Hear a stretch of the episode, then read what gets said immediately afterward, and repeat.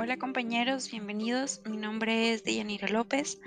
Actualmente pues estoy estudiando en la Universidad Metropolitana de Monterrey en la licenciatura de Educación y Administración de Centros Educativos.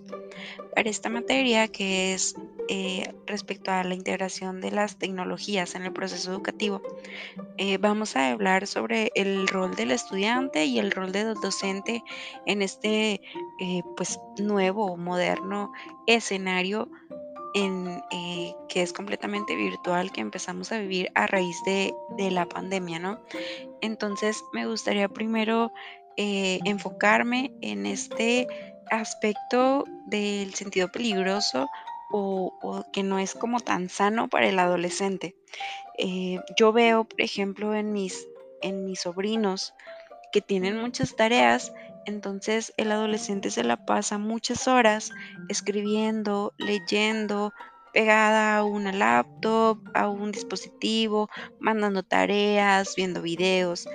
Entonces, si a esto le agregamos que pues por la pandemia, por la contingencia, no se puede eh, salir todavía tanto, entonces em, pues el, el, adolescente está teniendo un aparato en sus manos pues todo el tiempo, o sea, todo el, tiempo que, está despierto tiene un aparato en las manos, llámese un, eh, un, Nintendo o, un, algo para videojuegos o videos o series o tareas, pero es, es alarmante esta, pues este desplazamiento que está teniendo el, adolescente con respecto a la sociedad.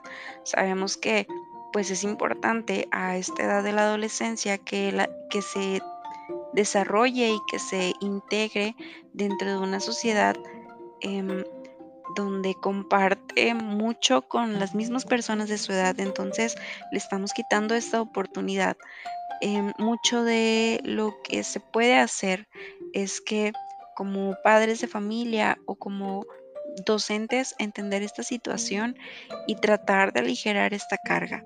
Si bien entendemos que es necesario dar resultados en, la escuela con respecto a las actividades de los alumnos, lo cierto es que lejos de estar enseñándoles, llega a ser tan tedioso que llega un momento en el que el alumno ya no recibe más información, ya no es capaz de estar más tiempo sentado recibiendo y recibiendo y recibiendo información de una manera tan monótona.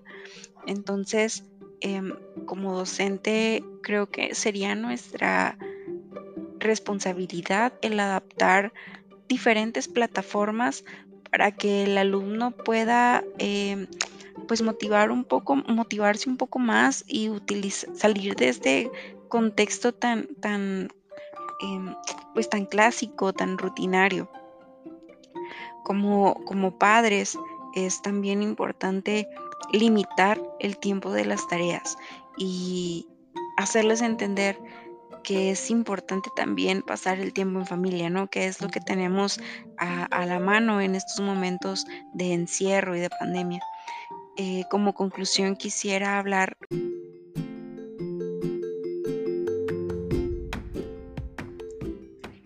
me gustaría concluir este, este podcast, este mensaje, invitando a eh, comenzar a, reanimar las actividades que son beneficiosas para el adolescente. Si bien es que el semáforo cada vez da pie a que podamos salir un poco más, también es cierto que no podemos bajar la guardia por completo.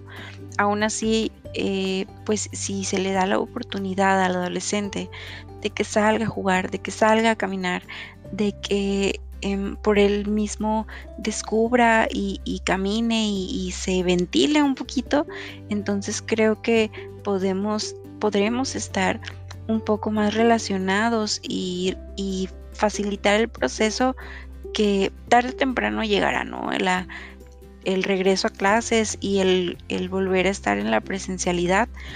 Eh, creo que es un proceso que va a ser un, un, cambio muy grande de estar todo el tiempo en un dispositivo a tener que despegarnos y volver pues a la nueva normalidad.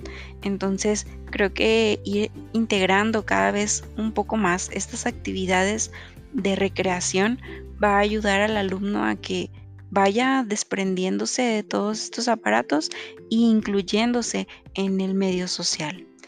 Espero les haya gustado. Muchas gracias por haber escuchado este podcast.